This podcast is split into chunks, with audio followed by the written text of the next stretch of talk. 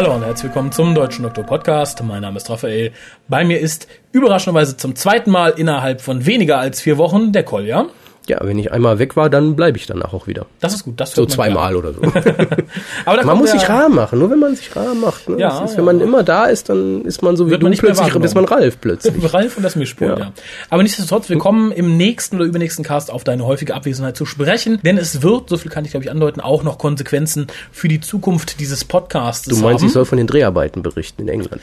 Mehr oder weniger, ja. Schön. Mach, mach dich nicht wichtiger, als du bist. Kurz zum üblichen Blabla. Der WhoCast ist wie immer telefonisch erreichbar unter der 0211 5800 85951 Ach, oder wolltest du das heute wieder alleine machen? Heute mach ich es mal alleine. Ja, Ach nächste Woche okay. ist die Dame wieder dran. Wir sind zu erreichen unter www.twitter.com-whocast. Und ich möchte noch einmal darauf hinweisen, wer Freude am WhoCast mit Manolos schönstem Tag hatte, der kann jetzt die CD erstehen, inklusive diversen extra Materiales in CD-Qualität. Die CD geht raus an jeden, der dem WhoCast mehr als 8 Euro an Spenden zukommen lässt. Ja, wobei der Großteil davon erstmal in die Refinanzierung dieser CD kommt. Und äh, ja, der andere Rest wird dann vermutlich zu Weihnachten ausgeschüttet. Genau, wenn überhaupt was übrig bleibt. Wie gesagt, äh, ein bisschen Selbstverständnis ist bei den CDs natürlich dabei. Leichter Überhang natürlich auch. Kommen wir zu den News. Wir haben heute nicht allzu viel Zeit. Wir haben auch nicht viel zu besprechen. Aber vorher News. Ich habe beim letzten Lukas schon gesagt, dass dieser Cast eher etwas für die Audiophilen unter euch werden wird. Denn wir haben jetzt nur Big Finish News und dann besprechen wir ein Big Finish Hörspiel. Kommen wir zu News. Das Wir wird verabschieden uns schon mal von denen, die das nicht interessiert. Genau, War schön, gut. dass ihr dabei wart. Solltet ihr aber beim Torchwood-Gewinnspiel mitgemacht haben, dann bleibt noch ein bisschen dran. Nach den News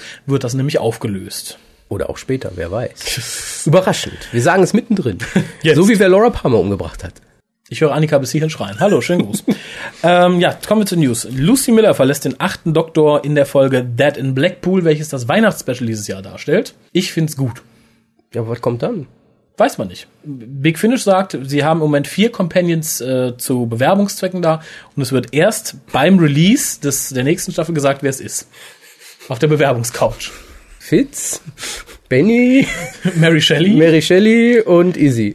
wahrscheinlich. Ähm, so, dann gibt es noch mehr News um den fünften Doktor, Peter Davison. Das ist so der Unbeliebte, ne? Den mag im Moment Ich gebe keiner. ich geb kurz Zeit für das Stöhnen und Japsen. Peter Davison, der fünfte Doktor. So, der ist nämlich bald wieder unterwegs zusammen mit Tegan, Nissa und Turlow, sprich Janet Fielding, Sarah Sutton und Mark Strickson haben sich wieder zusammengefunden, um mit dem Doktor das TARDIS-Team zu bilden, in, wie in letzter Zeit üblich, einem, einem flotten Dreier. Vierer. Dreier. Vierer.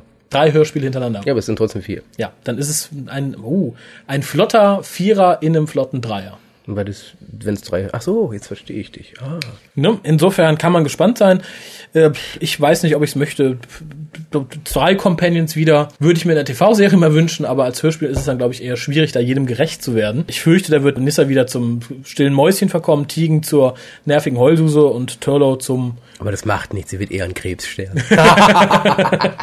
und Turlow zum verschlagenen Turlow. schlecht geschriebenen. Naja, nichtsdestotrotz, ich freue mich, weil ich Mark Strickson sehr gerne höre und auch den Schauspieler ganz gerne mag. Dann gibt es noch News, nämlich der sechste Doktor bekommt einen neuen alten Companion. Stimmt. Jamie McCrimmon ist bald mit dem sechsten Doktor unterwegs. Der nimmt auch jeden. Und äh, danach noch in einem Companion Chronicle. Ich weiß nicht, ob ich es gut finden soll oder nicht, denn ich habe damit ein Problem, denn es ist ein weiterer Schritt, das zu verraten, was Big Finish nie machen wollte. Es gab, wie gesagt, vor einigen Jahren eine FAQ, die werden viele von den neueren Fans überhaupt nicht mehr kennen. Äh, und da wurden halt so häufig gestellte Fragen beantwortet. Und da sagte damals ähm, Gary Russell, also antwortete darauf ein paar Sachen, die sie nicht machen wollten. Es hieß, warum holt ihr nicht alte Companions zurück und packt sie neuen Doktoren? Er sagte, nein, warum nicht? Da finden wir auch lieber neue, tolle Companions, die dazu paaren und setzen die alten Schauspieler mal in anderen Rollen ein. Dann sind die dabei und so, aber man muss halt nicht den unbedingt zum Doktor popeln. Fand man damals komisch. Man hat sich im Laufe der Zeit daran gewöhnt. Und ich finde, das ist wieder so ein, so ein Rückschritt, der wieder sehr danach riecht, liebe Big Finish Leute, macht mal nix wild eigenes mehr, bedient euch eher den Sachen, die ihr schon habt und dem Kanon, den es schon gibt. Und mach mal die schöne. Farewell-Tour. Ja, und macht dann mal Ende. Ich weiß nicht, was man halten soll. Ich freue mich, dass äh, Fraser Heinz wieder dabei ist. Ich mag ihn als Schauspieler sehr gerne. Ich mag auch die Rolle des Jamie sehr gerne. Ich stelle mir das Ganze sehr interessant vor. Da man dem Doktor ja vermutlich eh eine Lobotomie verpassen muss, damit er weder Charlie kennt, kann man auch direkt Jamie noch dazu holen. Warum nicht? Ist mir mittlerweile egal. Ich, Ja, wobei es ist, es ist ja nicht so, dass sie sich ganz fremd sind. Sie kennen sich ja witzigerweise sogar schon. Besser als mit dem ja, siebten Doktor. Ja, aber ich finde es halt sehr seltsam. Ich denke, für Fraser Heinz geht ein kleiner Traum in Erfüllung. Der will ja schon seit The Two Doctors gerne wieder Doctor Who mitspielen. Insofern, ich denke, es wird kein großer Wurf, wird aber ganz nett. Ist für mich aber wieder ein Zeichen, Big Finish streicht langsam die Segel. So, dann sind wir durch mit den News. Kommen wir jetzt zur Auflösung des Torchwood-Gewinnspiels. Es haben erstaunlich viele Leute daran teilgenommen, nämlich äh, 27. Das ist sehr viel mehr, als wir sonst so haben. Freut mich, heißt aber natürlich, dass ein großes Interesse an dieser Box besteht. Torchwood zieht. Ja, Im Moment. Ähm, ja, die Fragen sind relativ leicht, leicht beantwortet, denke ich. Die Frage danach, was denn sonst noch so bei bei Polyband Media erschienen sind, äh, andere DVDs und Serien, sind zum Beispiel Prime Evil, Little Britain, ach, da gibt's etliche, The Office und so weiter und so fort. Haben die auch League of Gentlemen, oder? Ich glaube schon, nicht? ja. Das Weiß weiß ich glaube ich. Glaube es, aber ich bin mir nicht sicher. Warum haben sie nicht Jekyll? Keine Ahnung. Musste sich fragen. Ja, sollte, glaube ich, das leichteste gewesen sein, auf der Webseite entsprechende Informationen zu finden. Dann die nächste Folge war, wann denn die erste Torchwood-Folge lief. Das war am 11.03.2009 in Deutschland wohlgemerkt. Und die Frage war nach dem Synchronsprecher Peter Flechtner, was der noch so spricht. Äh, da gab es auch etliche Sachen über äh, irgendjemand in 24, dann haben wir äh, den Jack in Lost und so weiter und so fort. Das sollte auch kein Problem sein, da mal einen Blick in die Synchrondatenbank zu werfen. Haben auch alle geschafft. Und die Frage, wer denn sowohl in Torchwood als auch in Prime Evil aufgetreten ist, das war Caroline Schikessi. Schikessi, Schickse. ja, zumindest das Cybergirl aus Torchwood Jantos Ex-Freundin. Oder Freundin, tote Freundin. Ist, eine tote Freundin auch eine Ex-Freundin? Ja, irgendwie ja, ist ja auf jeden Fall Ex. Das Info.tukas.de. ist, ist wie Monty Python, ist eine Ex-Freundin. Ja. Ist eine gewesen. Ähm, wir haben gelost Ja, haben wir. und Könnt ihr uns glauben. Ja, müsst ihr uns glauben. Denn es hat jemand gewonnen, den ich nicht kenne. Die Scarlett. Herzlichen Glückwunsch. Wenn du uns deine Adresse noch nicht geschickt hast, dann schick sie uns nochmal. Ansonsten geht das Boxset nächste Woche an dich raus. Und wir freuen uns über ein Foto, wo du freudestrahlend das Boxset in der Hand hältst. Okay. Tun wir das nicht? Doch, doch. Ich freue mich über jedes Foto. Für die Fotowand, für uns. Es steht auch immer noch der Wettbewerb mit dem Slip aus. Wenn du da Interesse dran hast, kannst du dir noch... kann auch die Box. Ja, kannst auch die Box statt des Slips nehmen. Sehr gute Idee. ich habe eine weitere gute Idee. Kommen wir zu The Key to Time. Du meinst 2. so Key to Time. Ja. Motherfucker. Motherfucker, cooler Titel. Judgment of Iska ist der erste Teil dieses Dreiteilers. Auf Deutsch funktioniert es übrigens ausgesprochen überhaupt nicht. Das ist nämlich der Schlüssel zwei Zeit. Und, damit ihr wisst, worüber wir reden, im Gegensatz zu uns, spiele ich eben den Trailer zu besagter Folge ein. Ich wünsche euch viel Spaß. The key to time is a perfect cube which maintains the equilibrium of time itself. When its six crystal segments are assembled, it can stop and start the universe. It can rewrite matter and change the states of quanta. It can restore balance. We're right on top of the earthquakes! You need to fly into the gravity well. If you don't, it will tear us apart. You are my prisoners. You will not destroy Mars. Your doctor? Hmm, he's screaming. Stop it! I'm not going to stop it. Warriors, forward! It's all unraveling.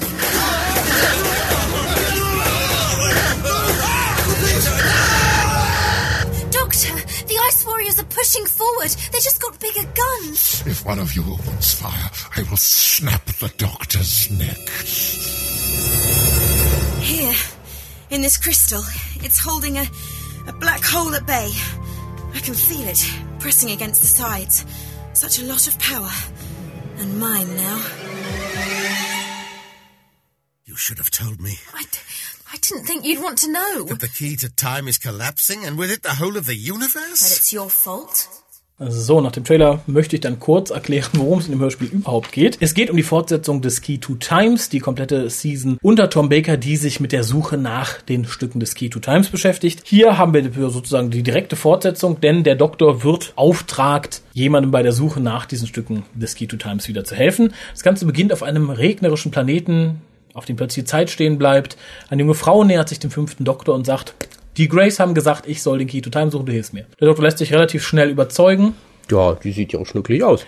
nachdem er festgestellt hat, dass sie Er ist sozusagen... ja jung und in der Manneskraft gestärkt und jung und mach weiter. Ja, er lässt dann Perry da einfach stehen und reist mit diesem Mädel, denn er stellt fest, dass die gute Dame der Tracer ist für den Key to Ein. Tracer. Ja, dazu komme ich noch. Immer mit der Ruhe.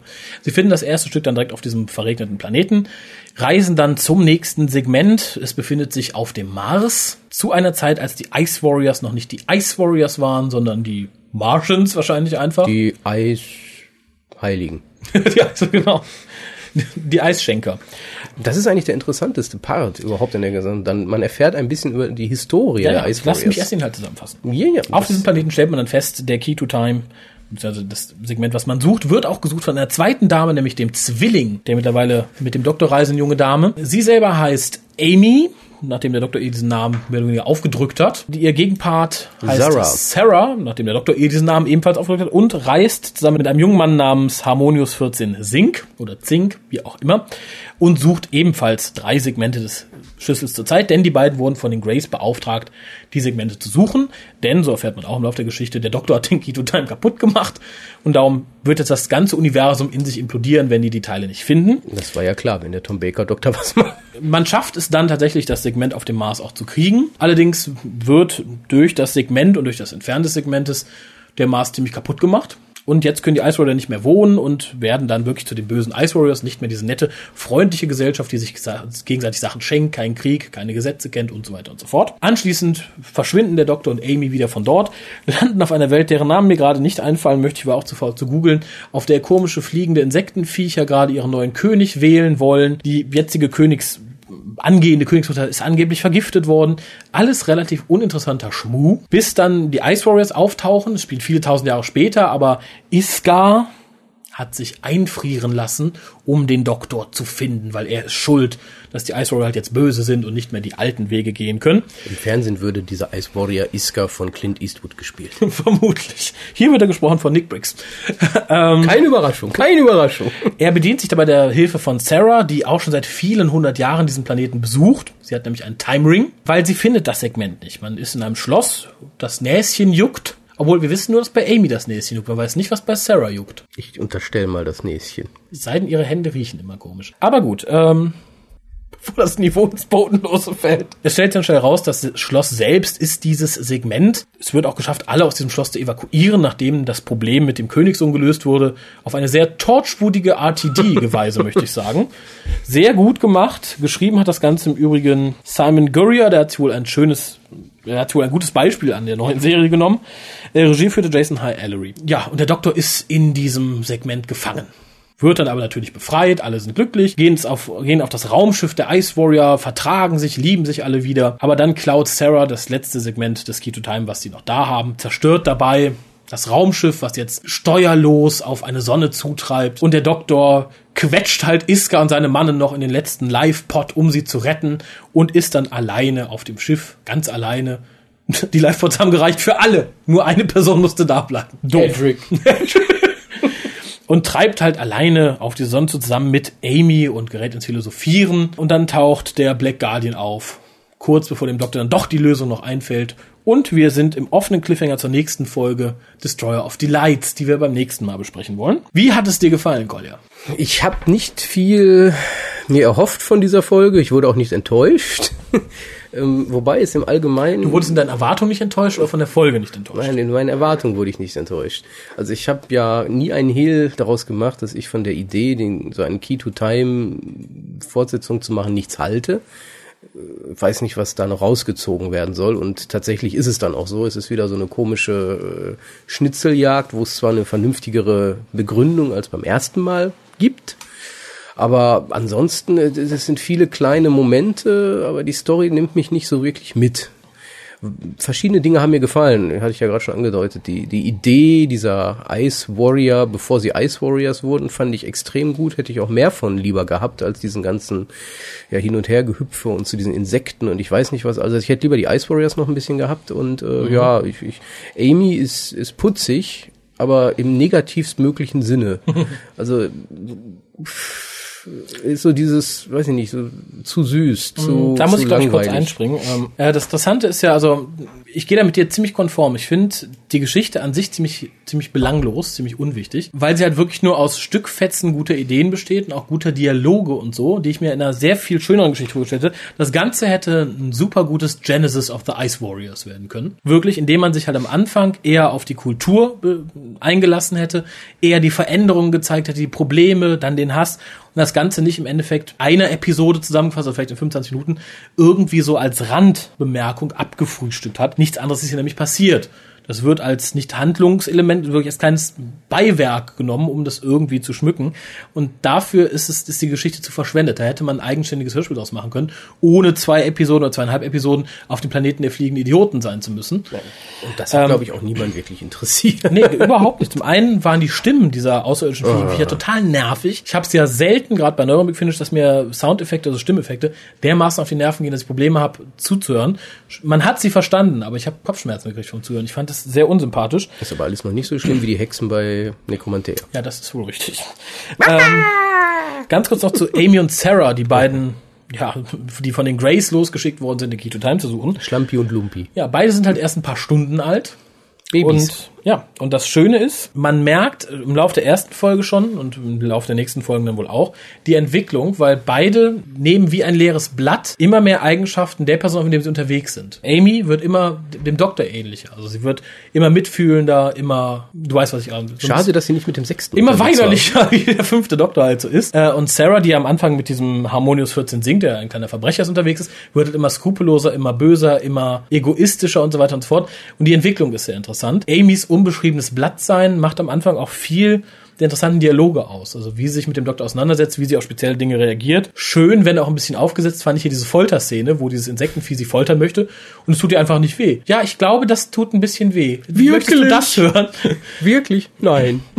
Fand ich ganz interessant. Jamie, äh, Amy wird dann halt immer menschlicher, also sie fängt dann später auch an zu bluten und so weiter und so fort. Reicht aber auch nicht, um das Ganze irgendwie ähm, über ein gewisses Level zu retten. Ich sehe auch ein Problem für die kommenden Folgen, denn das hier war die letzte Folge, die aufgezeichnet wurde. Sprich, die Chemie zwischen Peter Davison und äh, Kiara Johnson stimmt hier schon sehr gut. Ich fürchte nur, dass das ein bisschen auf der Strecke bleibt, gerade im letzten, was man ja zuerst aufgezeichnet hat, wo die Chemie eigentlich am besten stimmen sollten. Also ich hoffe, die Schauspieler reißen es da raus, da Peter Davison aber dafür bekannt ist, die Skripte erst dann zu lesen, wenn er sie spricht, wird das vielleicht ein bisschen schwieriger. Ähm, die Vorgeschichte zu Sarah, also wie sie diesen Harmonius kennenlernt, ist ein Companion Chronicle, nämlich The Prisoner's Dilemma. Sollte man vielleicht vorher hören, ist kein Muss, ist relativ interessant, aber auch kein großer Wurf. E eher so begleitend. Ich fürchte, so ähnlich wird es auch mit der Jamie-Folge sein. Ja, wobei, wenn man sich jetzt nur Judgment of Iska anhört, so wie ich das erst gemacht habe, kommt er mir eher vor wie so ein Jason Kane, wie eine Jason Kane-Kopie.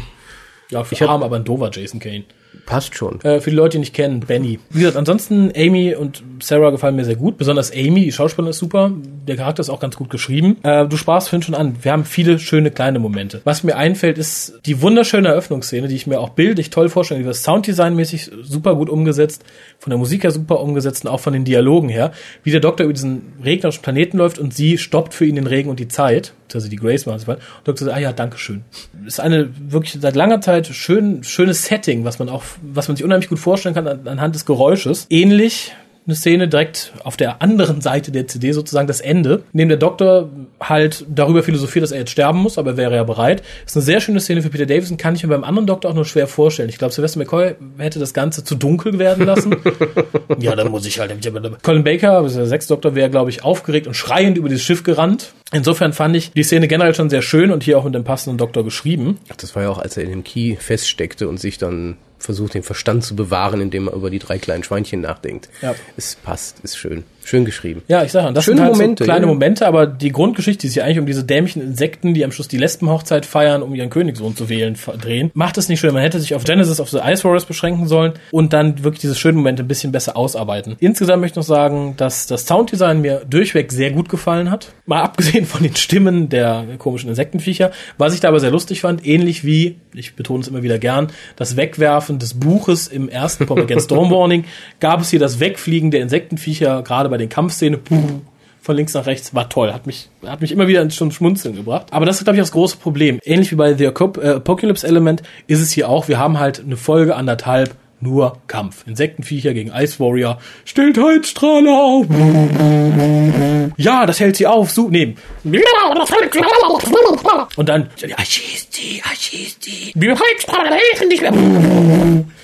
Da verliert man irgendwie, ich glaube, so nach fünf Minuten nicht den Verstand, aber die Lust. Ich hatte da einfach keine Freude mehr dran. Und ich glaube, das führt auch ein bisschen dazu, dass ich das jetzt gleich sehr viel negativer bewerten will, als ich eigentlich möchte. Denn die Ansätze waren super. Wie gesagt, Genesis of the Rose hätte ich gerne ausgearbeitet gehört. Hätte man locker, denke ich, in vier Teile mit füllen können. Gerade in Verbindung mit dem Key to Time. Sarah und Amy fand ich beide durchweg gut gecastet. Sounddesign gefiel mir gut. Peter Davison spielt durchweg schön. Er spielt den Doktor. Spielt gut, wirklich gut. Er hat schon sehr viel schlechte Sachen abgeliefert. Aber halt so die Grundgeschichte an sich ist für den Arsch. Warum musste man die so zerstückeln? Erst Ice Warrior, dann Insektenviecher, dann wieder ein bisschen Ice Warrior, dann zwischendrin den Key to Time. Hätte nicht sein müssen. Interessant, aber natürlich aus einer Notwendigkeit daraus erwachsen ist hier diese Zweiteilung zwischen Sarah und Amy, gut und böse, die natürlich nur dazu da ist, dass man drei Teile mit dem sechs Elementen füllt und nicht äh, sechs Teile machen musste. Insgesamt aber ein etwas lahmer Auftakt, möchte ich sagen. Lobend erwähnen möchte ich hier die Cover. Die haben mir sehr gut gefallen, gerade weil auch dieses Original Key to Time Logo da wieder ein bisschen drin verwurstet worden ist. Der Titel der Reihe Key 2 Time ist, äh, finde ich, für Classic Doctor ein bisschen zu cool. Da hätte man sich was anderes ausdenken können. Key to Time 2. Oder so. Äh, ja, fällt dir noch irgendwas ein, was du, auf was du genauer Nee, eingehen du hast, möchtest? du hast eigentlich genau das gesagt, was ich auch gesagt hätte sonst. Äh, verschenkte Chancen mal wieder. Wie du es nanntest, Genesis of the Ice Warriors wäre superklasse gewesen, weil das war auch das, wo ich wirklich enttäuscht war, als das relativ schnell abgewürgt wurde. Und ja, wie gesagt, Amy ist extrem süß als Companion und soll natürlich so sein.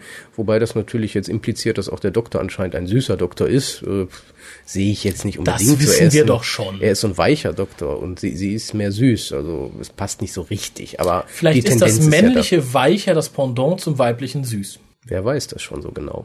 Who knows? Die Grace. Die Grace. Ich hoffe, das Konzept wird noch weiter erläutert, muss ich ganz ehrlich sagen.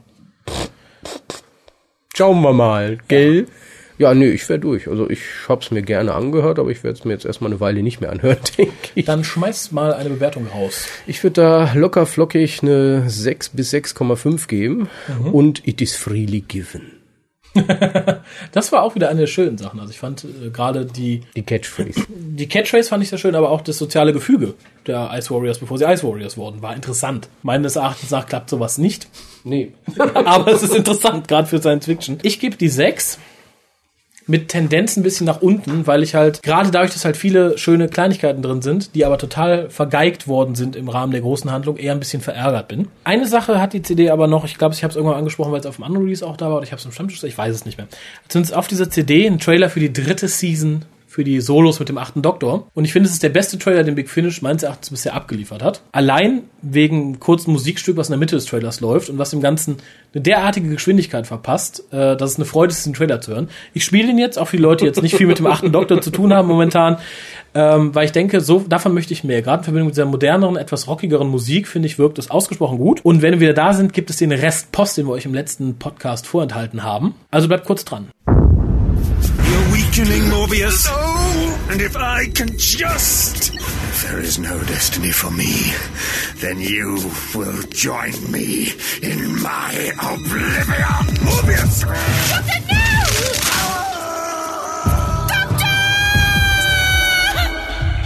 He was my mate. Then he saved the universe. I never want to forget that. He was a good man, and there was no need for this. I thought everything was going to be all right. Like everything was just going to carry on the way it was. Me and the doctor having the time of our lives doing, you know, great stuff. I'll never forget you, Doctor. Never. Take me home.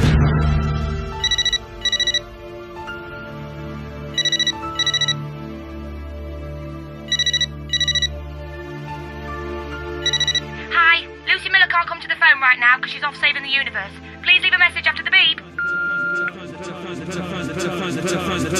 We better find the TARDIS within the next five minutes or we're on the menu. You saved some fuel! You jamming beggar! You are a genius! Genius! Genius! Genius! Please don't go mad with power, Lucy. You jamming beggar! You jamming beggar! You jamming beggar! Uh, you're in charge now. What's going to be in your Queen's speech, eh? They're expecting us. They're expecting somebody, not necessarily us. Let's stick to the plan. I think it may well work. Not that we've got much else. Benefit reform? Tax cuts? Mercy to all humans? Always a winner. Look, Karen, look. A blue crystal. Look deep into it. We trust each other. I mean, like, in the sort of way I've never trusted anyone before. He's different. He's something better than the rest of us.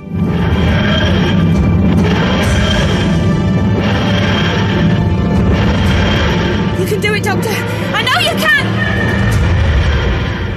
The return of the Eighth Doctor and Lucy Miller. Das war der Trailer. Und jetzt kommen wir dann noch mal zur Post. Ja, nachdem du deinen Trailer nicht vorgelesen, sondern vorgespielt hast, muss ich wieder aktiv vorlesen. Natürlich. Äh, auch der Stefan schreibt. Auswahlkriterien und mehr. Hallo liebe Hucaster. Wollte schon lange mal wieder schreiben. Siehst du? Wollte schon lange mal wieder.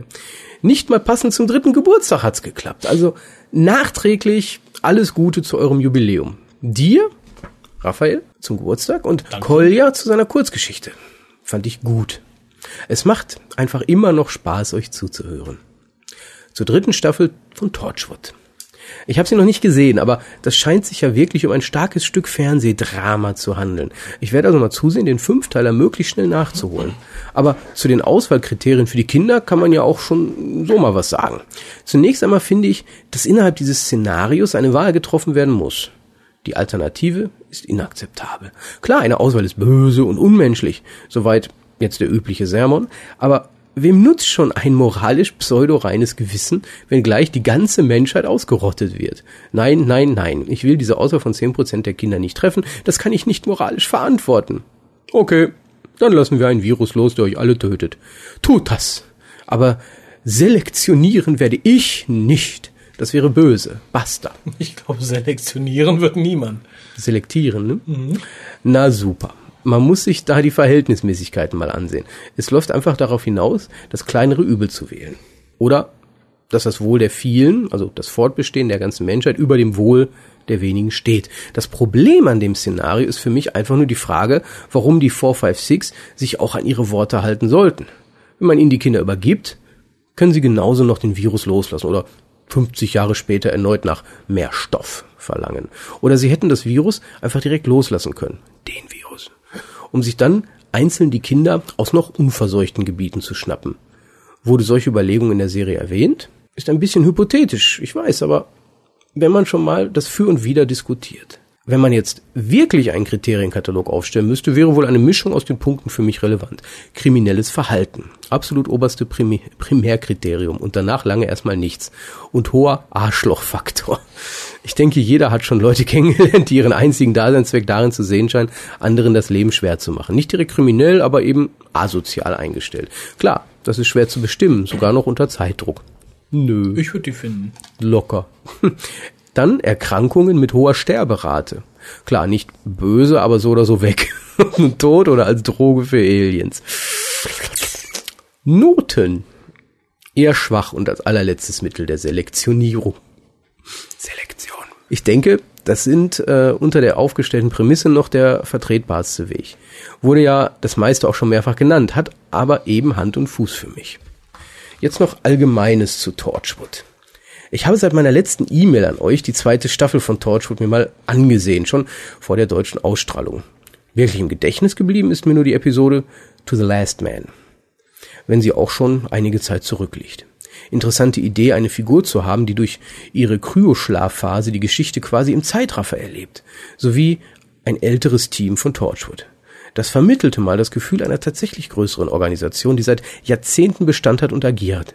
Und vielleicht noch der Handlungsstrang, wie Owen mit seinem toten Dasein bis zu seinem endgültigen Ende umgeht.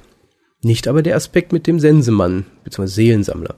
Etwas lauert im Dunkeln etc. Und hier setzt auch meine Kritik gegenüber Torchwood an. Die Serie gleitet für mich zu oft bei ihrer doch überschaubaren Episodenzahl schlicht in Fantasy-Themen ab, überspannt den Bogen selbst nach Clarks dritten Gesetz. Oder zeigt oft durchschnittlich und abgekaute Stories, ohne Innovation, weit entfernt davon Potenzial zu zeigen. Vieles davon hätte besser in Sunnydale am Höllenschlund geklappt. Der Rift in Cardiff gibt es aber nicht her. Jetzt freue ich mich noch auf besagte, erwachsene, überwiegend gut geschriebene und intelligente dritte Staffel, die ja offenbar ihr Zeichen in der TV-Landschaft gesetzt hat. Mit dem Knaller sollte man sich dann aber auch ehrenhaft zurückziehen. Dass Children of Earth so gut sein soll, ist sehr erfreulich, aber ausgehend von den Staffeln 1 und 2 wären mir ein paar andere Science-Fiction-Serien eingefallen, die eher eine Fortsetzung verdient hätten. Er nennt hier Firefly, Ja. Odyssey 5, Babylon 5 Crusade. Aber Andromeda hat ja sogar fünf Staffeln gekriegt, wie das nun kam. Zu eurem Fremdgeh, bzw. Star Trek 11 Podcast. Super. Fand ich klasse. Hatte ich mir auch ehrlich gesagt gewünscht, weil ich einige Parallelen zwischen Doctor Who und Star Trek bzw. den Fandoms sehe. Bei Gelegenheit gerne mal wieder sowas. Aber lieber doch ein New to Who. Kleine Fangirls hatte ich zwar nicht bei mir im Kinosaal, aber die durchgeknallten Irren, die Schindluder mit den Figuren treiben, gibt es offenbar leider überall. Der Film war ziemlicher Schrott. Sowohl von der Story, dem Design, wie auch der Szenengestaltung. Auf meiner persönlichen Skala rangiert er zwischen Star Trek 5 als absoluten Nullpunkt. Wenn die Rede mal auf ihn kommt, zitiere ich gern Worf aus Trials and Tribulations. Wir bereden es nicht mit Außenstehenden. Und Star Trek 10, der zwar eine interessante Grundidee hatte, diese aber in einem Skript mit zu vielen unwahrscheinlichen Zufällen und unmotivierter Action ertränkte. Star Trek 11 bediente sich da einfach nur noch im Fundus. Als glatte 10 steht Star Trek 6 bei mir. Irgendwo im Netz habe ich den Ausdruck Lens Flares the Movie gefunden. Passend war doch etwa ein Drittel der Leinwand eigentlich immer mit eben dieser übertüncht. Der Gegner war einfach nur schwach und die Erklärung mit der Zeitreise als Auslöser für die Veränderung der Zeitlinie ähnlich holprig wie die Aussage von Lucy, ich bin nicht Xena, Lawless in einer Simpsons-Folge, dass wann immer ein Anschlussfehler in einer Serie oder einem Film käme, sei das das Werk von Zauberern. Ja. Und dass Ryan Church nun mal auch viel für die neuen Star Wars Trilogie entworfen hat, war unangenehm sichtbar. Neben den Effekten, die bekommt man eben, wenn man Industrial Light and Magic genug Geld in den Rachen schmeißt, war das einzige ohne Wenn und Aber positive Element noch Dr. McCoy. Ja. Der hätte auch so in der Vorgeschichte der Originalserie auftreten können. Ihr könnt euch also vorstellen, dass ich nicht sonderlich begeistert war, als ich aus dem Kino kam, noch bevor ich euer Review gehört hatte. Jetzt aber zum Grund, warum ich besagten Podcast hier erwähne. Der Film war schon ein Schlag in die Magengrube. Aber dennoch musste ich relativ schnell grinsen, weil ich an euch dachte. Mein Gedanke war, Mensch, Stefan, jetzt kannst du wirklich mal nachfühlen, wie es den Jungs vom Hukas geht, wenn die mit neuen, hippen, super coolen Ideen von RTD konfrontiert und Figuren nach Belieben umgemodelt werden. Ah, und gleich noch das Bild für die Fotowand mitgeschickt. Ich bin Single. Ja. Macht's gut. Ist Stefan. vermerkt. Und dazu möchte ich mal sagen, irgendwann sehen sie alle das Licht. Wegen der Fotowand? Nein, weil man uns dann versteht. Es kommt ja nicht von ungefähr, dass wir uns benehmen, wie wir uns benehmen. Insofern vielen Dank für dieses ausführliche Schreiben. Und es freut mich immer, wenn jemand nachvollziehen kann, wie ich denke. Ja, ich glaube, dem dieser Zuschrift ist auch nichts mehr hinzuzufügen. Die spricht uns fast fast aus der Seele. Äh, Scarlett schreibt, ist das die Scarlett, die gewonnen hat? Ja, ich ah, denke schon. Sie ist ein Hu-Neuling und meldet sich zu Wort, schreibt sie. Hallo, liebes Hu-Cast-Team. Hallo, liebe Scarlett. Auch von mir noch einen herzlichen Glückwunsch zu eurem dreijährigen Bestehen. Nun raffe ich mich nach fast zwei Jahren, seitdem ich dem WhoCast lausche, auf, um euch zu schreiben und muss euch ausgiebig loben. Ihr seid absolut genial. Selten kann ich so lachen. Vor allen Dingen, wenn ihr es mit der politischen Korrektheit nicht ganz so ernst nehmt. Frei nach dem Motto meines Rechtsprofs. Lieber einen Feind mehr als einen guten Spruch auslassen. Eure Themen für die einzelnen Das ist von Wild, oder nicht? ja, ich meine auch. Nicht so als einen guten Spruch Nein, nein. auslassen, aber das ist von Pointe Oscar, er, glaub ist von. Oscar. Wilde. Eure Themen für die einzelnen Casts sind durchweg interessant. Die News aktuell und eure Diskussionen machen einfach Spaß. Und ich lerne immer etwas Neues über das große Universum dazu. Wir auch, liebe Scarlett, wir auch. Und vieles davon erschreckt uns. Ja, wir entdecken langsam die dunklen Seiten, die sich aufgetan haben seit 2005 und ihr seht das Licht. Da in den letzten Casts einige neue Hörer ihre Geschichten erzählen, wie sie zu Dr. Who kamen, will ich meine auch beisteuern. Als ich 2007 für ein Praktikum nach England ging, kam ich bei einer sehr netten Gastfamilie unter. Warum fängt so eine Geschichte mal nicht an mit, ich kam bei einer furchtbaren Gastfamilie, sie schlugen mich, sie prügelten mich. Das Einzige, was mich aufrecht erhielt, war Dr. Who. Genau. Ähm, leider waren meine Gastmutter und Schwester noch unterwegs, als ich von der Arbeit heimkam. Also beschloss ich ein wenig fernzusehen und blieb bei dem Ende der Folge Father's Day hängen. Ich verstand inhaltlich recht wenig, aber meine Neugier war geweckt und im Anschluss lief auch noch The Empty Child. Hey. Als auch dieses zu Ende war, musste ich wissen, wann es weiterging und besorgte mir über das Internet neben diesen Informationen auch weitere über, äh, weitere über die Serie. Im Laufe der Woche hatte ich das Glück, die erste Staffel ganz sehen zu können. Mein Gastvater, der einen Nachmittag früher nach Hause Ich kam, glaube, sie hatte kein Glück, sie hatte DSL. Was denn jetzt? wir sind Schweine. Wir? Ja, wart's ab. Okay. Du wirst gleich wissen, warum du ein Schwein bist. Im Laufe der Woche hatte ich das Glück, die erste Staffel ganz sehen zu können. Mein Gastvater, der einen Nachmittag früher nach Hause kam, war hellauf begeistert, da niemand in seiner Familie Dr. Who mochte. Und so bemühte er sich immer früh nach Hause zu kommen. Siehst du? um mit mir gemeinsam zu schauen. Und mir über seine Erinnerungen an die alten Doktoren, vor allem Tom Baker, zu berichten. Meine Gastmutter hat immer nur den Kopf geschüttelt. Siehst du, wir sind Schweine. Als ich zurück in Deutschland war, stieß ich dann auch auf euren Cast, den ich seither fleißig höre. In meinem Auslandssemester in Australien letztes Jahr, sie reist viel, indem ich meine Mitbewohnerin Katharina oder Katharina oder keine Ahnung, dazu zwang Dr. Who zu sehen. Sowohl klassisches City of Death als auch neue Folgen konnte ich nicht auf meine Dosis WhoCast verzichten. Oh. Wir wurden in Australien gehört. Hey! Ich fühle mich plötzlich so weltmännisch.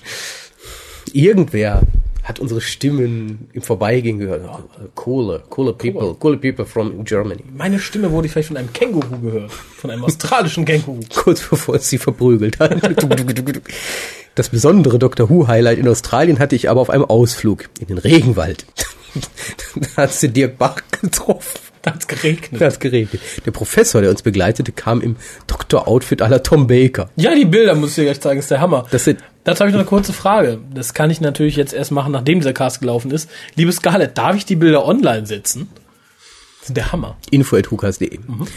Dass er den guten Tom auch sehr schön stimmlich imitieren konnte, machte den Ausflug unvergesslich. John Coltrane, mit John Coltrane im australischen Busch. Ich glaube auch, die wurde verarscht. da ich bei dem guten Professor noch einige Vorlesungen hatte und er, wie ich, meist überpünktlich im Hörsaal war, trifft sich immer mit älteren Männern. Ne? Mhm, immer vor Doctor Who. Ja, war dank Dr. Aber Who. interessant, erst kommt der Vater immer früher von der Arbeit und jetzt ist der Professor früher im Hörsaal War dank Dr. Who auch stets Gesprächsstoff vorhanden. dabei. Oh, ich werde ein paar Bilder von dem Ausflug an die Mail anhängen, nebst einem Bild für eure Fotowand. Das Wort Single darf ruhig hinzugefügt werden. Okay. Nur als Information magst du ältere Männer. Das müssen doch die potenziellen Interessenten wissen, ob sie überhaupt Chancen Ja, ja, haben. ist sehr gut. denke ich. Tun. Ich hoffe, dass ich die Stimmen des armen Vorlesers nicht allzu angestrengt habe und verspreche, dass ich meine nächste Mail kürzer fasse. Also macht weiter so tolle Casts und hört bitte noch lange nicht auf. Huige Grüße, Scarlett. Huigen Dank. Info.hugas.de, ob wir die Bilder online stellen dürfen. Also jetzt nicht das von der Fotowand, aber das von deinem Prof. Ich fand es nämlich wirklich sehr lustig. Und so alt sah er gar nicht aus. Sollte aber älter sein, denke ich. Äh, Amelie schreibt, ah, es war wieder so ein Kommentar, Hukas. Danke für diese wahnsinnig spannende Diskussion. Es war wahrscheinlich mehr Zufall, dass genau die zwei extremen Meinungen vertreten waren, aber genau deswegen hat es mir unglaublich viel Spaß bereitet, euch zuzuhören. Wir hatten die Diskussion Sicherheit gegen Menschenrechte auch schon im Politikunterricht und da gab es keine zwei so extrem gegenteiligen Meinungen. Die Masse konnte, wie ich, vom aktuellen Standpunkt aus nicht sagen, wie sie in einem solchen Dilemma handeln würde. Gruß, Amelie. Das ist das, was ich im letzten Cast meinte. In der Schule und ist alles sehr breiig. Ja, aber ich glaube, in der Schule ist auch oft das Problem, dass man sich dann, selbst wenn man sagt, man hat eine etwas Andere. etwas andere Meinung, die vielleicht von dem abweicht, wo man sagt, okay, hier sitzen 24 Leute, die sagen, na, mehr Sicherheit, auch wenn Menschenrechte, aber du sagst, nee, ich stehe auf Menschenrechte, selbst wenn es unsicher ist, oder vice versa. Du Ich traust sagen, dich eher das Moment. andere, eher andersrum. Du traust dich in dem Moment nicht. Ja, und das, das auch, und du wirst auch meistens vom Lehrer dann genötigt, die andere Meinung dir anzueignen. Ja, wohl wahr. Nein, aber ähm, ich betone es gern immer wieder, wenn wir hier unsere Meinung nicht vertreten könnten und sei sie noch so anders, sage ich mal, dann hätten wir uns, glaube ich, den Podcast gespart. Exactamente. Mehr Post. Yeah, muchacho, gringo, ist ich von Christian. Ah! Ist ich über Koljas Kurzgeschichte. Ah! Oh, muchos gracias. Hallo, in alphabetischer Reihenfolge.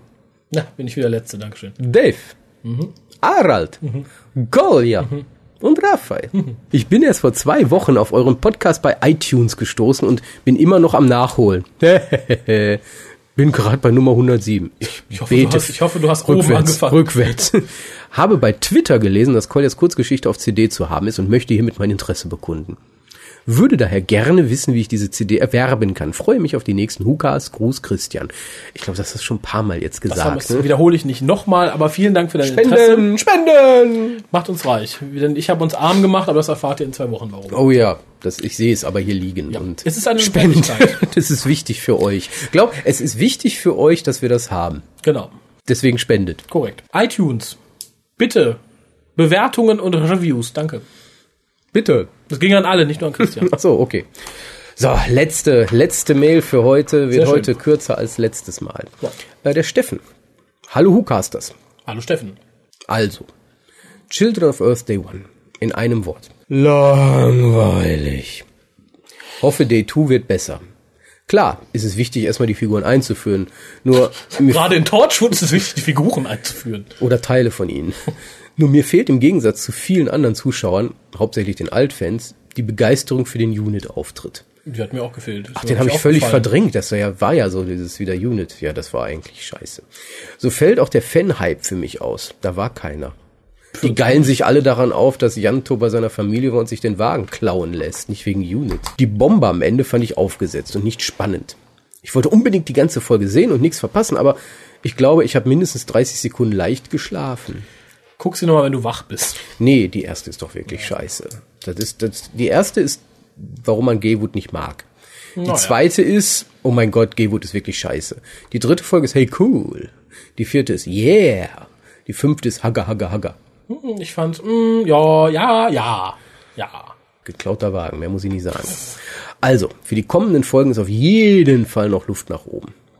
Ich werde nach der nächsten Folge wieder schreiben, wie es mir gefallen hat.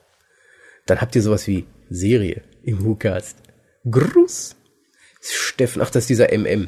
Ja. Das ist der MM, MM. Ja, tu das, schreib, bisher ist nichts angekommen. Wenn was kommt, kommt es natürlich in den nächsten Podcast. Ansonsten sind wir, glaube ich, durch für heute. Yeah. Ich wünsche euch eine wunderschöne Woche boom, shakalaka, laka, boom. Und auch dir eine angenehme Woche. Wir sprechen uns und casten nächste Woche. Sehr wahrscheinlich. Dann gibt es auch eine Überraschung und eine Erklärung für euch, denn Bob hat uns die Karten gelegt und das wird dann endlich aufgeklärt. Wie aufgeklärt. Wir müssen ja erstmal sagen, was wir davon halten und dass er eigentlich Ja, Blödsinn natürlich. erzählt hat oder dass er nicht Nee, tut Blödsinn. er nicht. Also Vielleicht hat er ja Fähigkeiten. Ich glaube, Bob wird erschrocken sein, wie gut er Karten lesen kann. Oder wie schlecht. Vielleicht hat er dann einen Weg aus der Hölle gefunden und wird demnächst professionelle Zigeuner-Kartenlegerin auf einem Jahrmarkt. Auf jeden Fall fängt er an, sich weiß zu kleiden erstmal. Genau. Bob der Weiße. Also Bob, auch du, nächste Woche bist du fällig. Bis denn.